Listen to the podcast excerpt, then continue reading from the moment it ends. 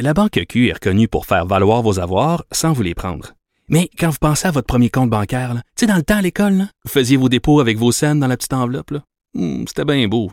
Mais avec le temps, à ce compte-là vous a coûté des milliers de dollars en frais, puis vous ne faites pas une scène d'intérêt.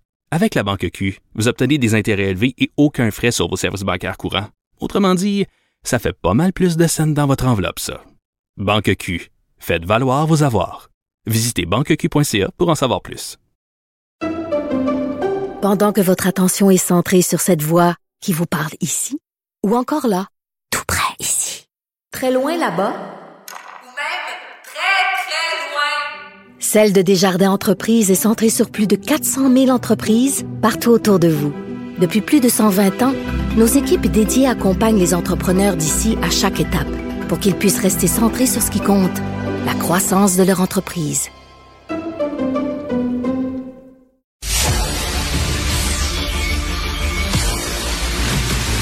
Jean-François Lisée, On va juste dire qu'on est d'accord. Thomas Mulcair. Je te donne 100 raison. La rencontre. C'est vraiment une gaffe majeure. Tu viens de changer de position. Ce qui est bon pour Pitou est bon pour Minou. La rencontre. Lisée. Mulcair. Alors, euh, Thomas Molker, qui est toujours euh, tout seul euh, aujourd'hui parce que Jean-François Lisée est en vacances. Thomas, tu as probablement euh, entendu ce que je viens de dire. Tu as probablement lu le National Post aussi. Euh, en, en bon homme de gauche, qu'est-ce que tu penses de ça, qu'on passe à travers les livres, des bibliothèques des écoles pour censurer, bannir certains à- livres? C'est hallucinant. Et c'est ça qui mène à des folies. Comme on a appris, c'est passé en Ontario il n'y a pas si longtemps, quand on a réussi à brûler Tintin, Astérix et compagnie, parce qu'on était quoi, méchants avec les Romains? Euh, ça ça n'avait aucun, aucun espèce de bon sens. Et il y a une phrase célèbre d'un d'un juge de la Cour suprême américaine qui s'appelait Potter Stewart. C'était il y a plus de 50 ans, dans une cause concernant justement la pornographie, l'obscénité. Et il a dit, je suis pas sûr que je saurais te donner une définition, tu sais, une ligne de démarcation exacte, mais il a dit, but I know it when I see it. Hein? Ah oui. Moi, je suis capable de, de le savoir ce que c'est lorsque je le vois. Ce qui m'a troublé, personnellement, ce qui m'a troublé le plus dans, dans ce reportage-là, c'est qu'il n'y a même pas le début de l'ombre d'un soupçon d'une définition, de critères. OK, c'est quoi le critère? Est-ce que c'est c'est de la pornographie? Euh, C'est quoi le critère? Est-ce que on, on s'attaque ouvertement à une minorité religieuse? C'est quoi le critère? Et, plus important peut-être encore, qui va décider? Donc, c'est hallucinant parce que on, on, on passait le bâton d'une personne à une autre dans l'histoire. Ah, la personne responsable de, des communications dans, telle commission scolaire de mémoire, on était dans le coin de, de Vancouver hein, avec toute cette histoire-là. Bon, ben, on fait comme tous les bibliothèques, on, on regarde ce qu'il y a sur nos rayons. Bullshit. oui. Vous voulez sortir des livres, c'est pas pour en ajouter. Et je vais te donner un exemple. Moi, quand je suis allé à l'école secondaire, on nous a appris le marchand de Venise de, de Shakespeare. Ben oui, avec, avec Shylock là, là-dedans, là, Ben, qui est tu- le, le- ben, le à prêteur usurier. Ben justement, parce qu'on trouvait encore le mot Sherlock, Sherlock King, euh, dans les journaux il y, a, il y a deux générations.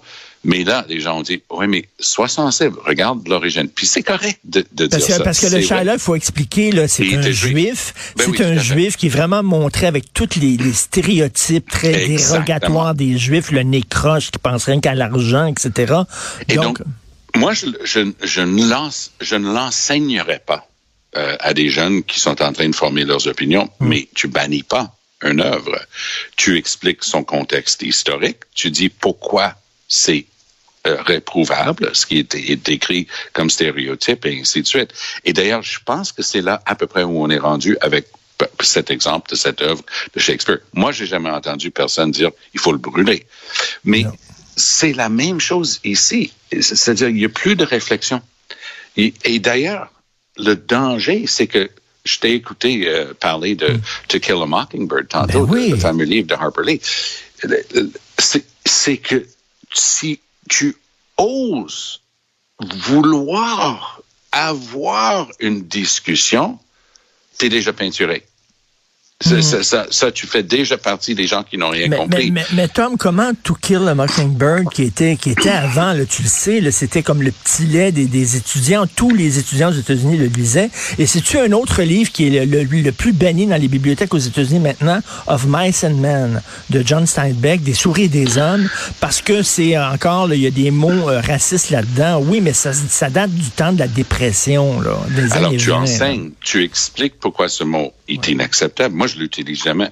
Mais même pour faire le point, je l'utilise pas. Hmm.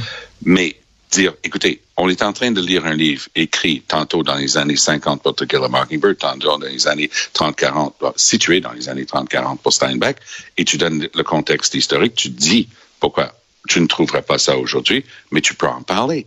Donc, tu, tu ne peux pas faire semblant que cette partie de l'histoire des États-Unis n'existe pas parce que ça, c'est péché contre la réconciliation entre le- la, la majorité euh, américaine et les minorités aux États-Unis que de, de cacher cette partie de leur, de leur histoire. Mais c'est tellement, c'est tellement, tellement Et, et fragile. comme, aujourd'hui. comme je disais, Tom, euh, si on n'accepte pas la, la censure lorsqu'elle vient de groupes religieux de droite, Ben oui. euh, ben pourquoi on l'accepterait de l'autre côté? Mais tout à fait. Et d'ailleurs, toi et moi, on serait les premiers debout dans les deux cas. Ben oui. On n'aime pas la censure. Peu importe qui est en train de faire le dictat qu'il faut censurer. Laisse les idées euh, y aller. Puis d'ailleurs, ça rejoint un des sujets dont je voulais qu'on parle aujourd'hui.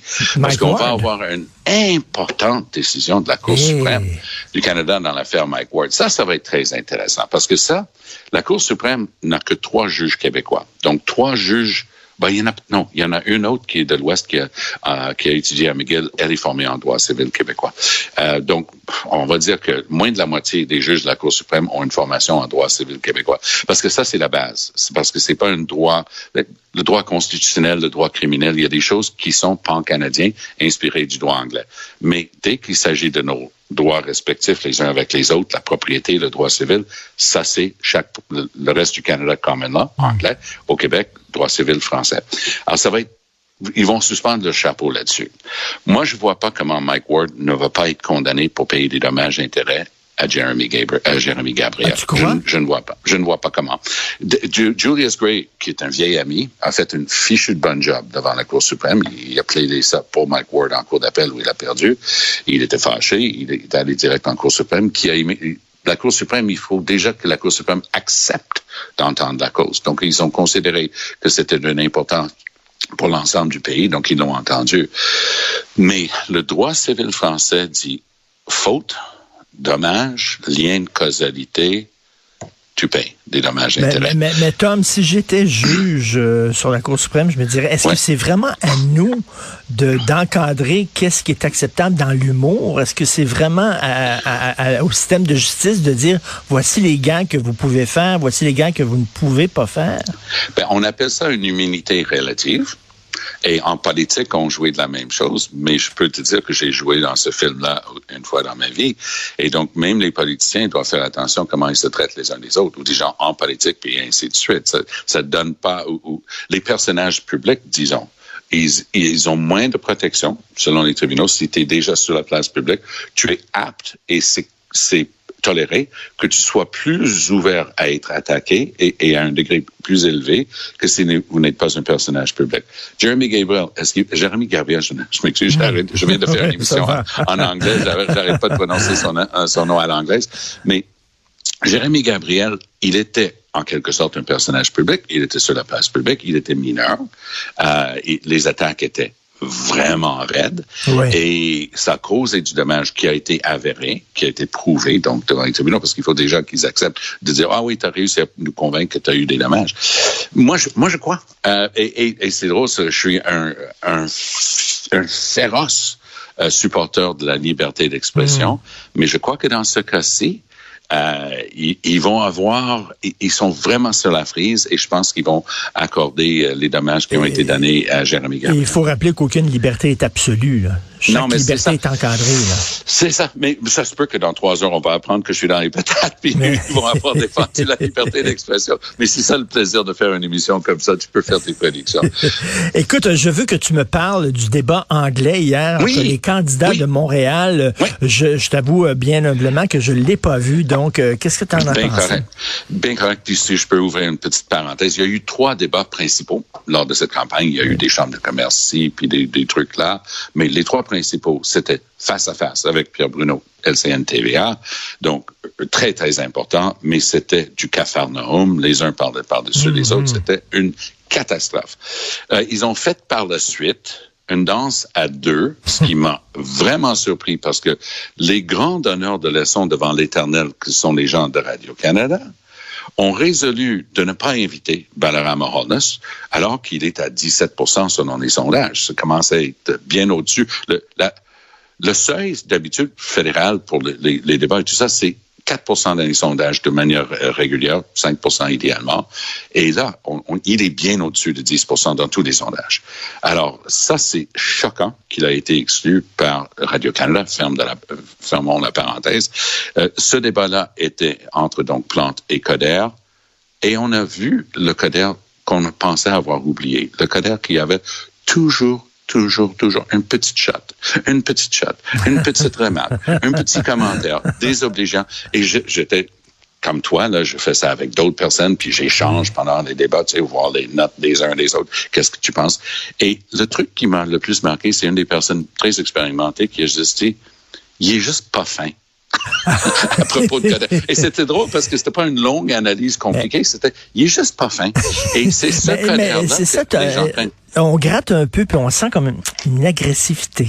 C'est- c'est- alors que hier soir, oh, je peux te dire, peut-être parce qu'ils étaient dans leur deuxième langue, parce que Plante et Coder parlent un très bon anglais, mais c- ça se voit que c'est pas leur première langue. Euh, c'était un modèle de décorum, Ah très ouais. poli et, et tout ça. Euh, sur la question linguistique, parce que c'est ça qui intéresse, parce que bon, tout le reste, c'est- le même baratin. Ils tournent autour des questions, ils répondent pas. Mais notre ami, euh, la mairesse Plante, a résolu d'essayer de rattraper son fameux discours unilingue anglais en donnant un petit peu plus que ce que le client a demandé du côté francophone, et ça se voit dans les sondages. Le sondage hier, le Journal de Montréal, The Gazette, là, sur ces- montre un énorme clivage linguistique du côté francophone. Alors, Plante trône dans les sondages, et du côté anglophone, c'est Coder. Et Balarama Holness, selon le groupe d'âge, s'approche, il, s'en va chercher des 20% là-dedans. Alors ça, c'est, ça devient intéressant. Donc, Donc, hier on, soir, on gruge des votes chez Coder. c'est exactement la conclusion à laquelle j'arrive aussi. C'est-à-dire que je regarde ça, je dis, OK, Coder, populaire, mais les gens, non, hier soir, Holness a doublé la mise. All in, là, contre la, la loi 96, la loi 21. Euh, Coder, dans le milieu, il, il est aussi ferme qu'un un bol de blanc-mange. Oh, blah, blah, blah, je veux que vous ayez plus de services, mais blah, blah, blah, blah, blah, blah. Et là, Plante euh, s'est fait planter euh, parce qu'elle elle, elle, elle amène Louise Harel dans le tableau. Ben Donc oui. ça, c'est son faire-valoir. Hein. Je m'excuse, je, ça se veut pas contre Mme Harel, ce que je viens de dire là, mais c'est un peu sa manière de dire, ben voici, euh, j'ai un pouvoir magique qui s'appelle Louise Harel dans le dossier linguistique. Vous allez oublier le discours en anglais, le fait que les gens se questionnent là-dessus, et Mme Harel va être euh, sa, sa Et, et- et ça, explique pourquoi peut-être Coder est- tire aussi fort chez les anglophones, parce que Yes, Louise. Arel leur fait peur. Yes, sir. Parce que Louise Arel n'est pas de mémoire douce pour la communauté anglophone. Ben non. Parce que lorsqu'il s'agissait des fusions forcées des municipalités, là, soyons clairs, elle ciblait d'abord et avant tout des places comme Montreal-Ouest, Hampstead, Côte-Saint-Luc, Kirkland et, j'en passe. Donc, euh, les, les gens n'ont pas un très tendre souvenir de Louise Arel. Et donc, du côté francophone, ça semble avoir aidé euh, Madame Plante euh, à raffermir son soutien, mais je peux te dire que les gens n'ont pas, oubli- pas oublié, puis c'est en train d'avoir l'effet contraire. Par ailleurs, euh, Holness a réussi, je vais le dire en anglais, mais je vais le traduire, he got under her skin. Il a réussi elle a fait réagir. Elle avait l'air fâchée avec Holness parce qu'elle n'avait pas de réponse. Et le dernier sondage lui donne 12 à Holness, donc il est vraiment, c'est une figure Dans tout montante. Montréal, mais oui. se- selon les, les. Et le groupe d'âge, les 18-35. Maintenant, on sait, toi et moi, que les 18-35, il y a un tout petit problème de demande à signe pour les élections fédérales. Les 18-34 sont très à gauche, prônent Holness, mais, ils Mais ils viennent vont pas, voter, exactement, Ah, c'est le problème. Et Alors, c'est un plaisir de te parler, Allez. vraiment. On a fait Ben une oui. semaine seul à seul, c'était très intéressant. Bon week-end, mon cher Thomas. Allez,